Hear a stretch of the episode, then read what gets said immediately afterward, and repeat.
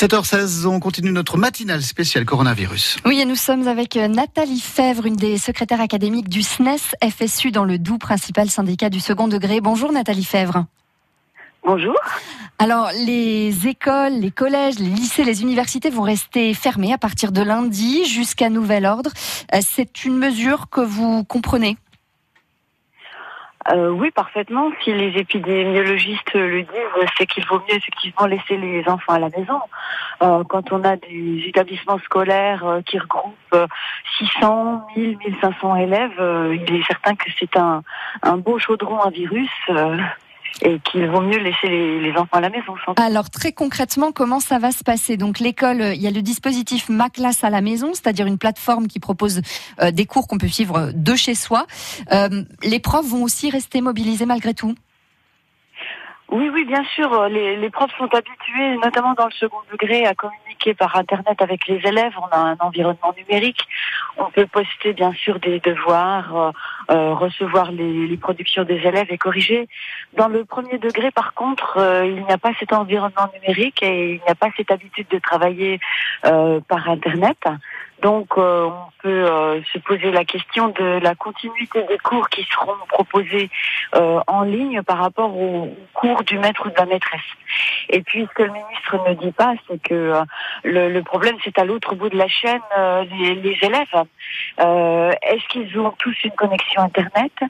Est-ce que la connexion Internet est vraiment sur un ordinateur ou seulement sur un portable, ce qui n'est pas convenable pour travailler correctement? Et comment Il risque d'y avoir des inégalités en fait entre les élèves, c'est ça Ah bien sûr, c'est ce qu'on appelle la fracture numérique. Et même s'il y a un ordinateur à la maison, si toute une fratrie est consignée à domicile, euh, il va y avoir un petit souci pour l'usage des ordinateurs. Et je dirais que le principal problème, c'est que euh, si les élèves doivent rester 15 jours à la maison, il faudra bien qu'à un moment donné, les parents euh, où euh, toute personne adulte veille à ce que les enfants ne se démobilisent pas, fassent bien les devoirs euh, régulièrement, euh, éventuellement qu'ils aident un peu si leur, leur enfant n'a pas compris quelque chose.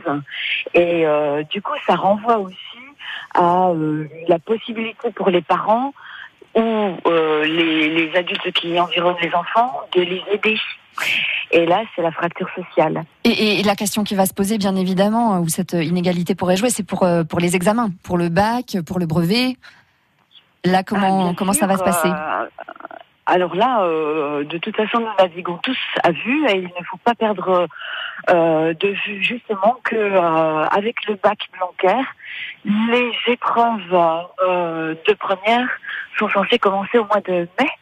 Et euh, pour moi qui suis euh, professeur c'est un vrai problème puisque euh, j'avais déjà avant seulement six semaines pour préparer mes élèves aux nouvelles épreuves de bac et là on est en train de m'expliquer que sur les six, il n'y en aura plus que quatre en présence.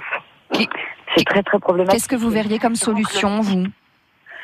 Nous espérons que le ministre reportera les épreuves de baccalauréat, en tout cas au niveau première pour permettre aux enseignants de boucler le programme et de reprendre contact avec les élèves lorsque le, confinement sera terminé pour euh, travailler correctement. Merci Nathalie Fèvre d'avoir été avec nous euh, ce matin, une des secrétaires académiques du SNES FSU dans le Doubs. Bonne journée. Euh, bonne journée à vous. Au revoir. France Bleu, Belfort Montbéliard. France Bleu.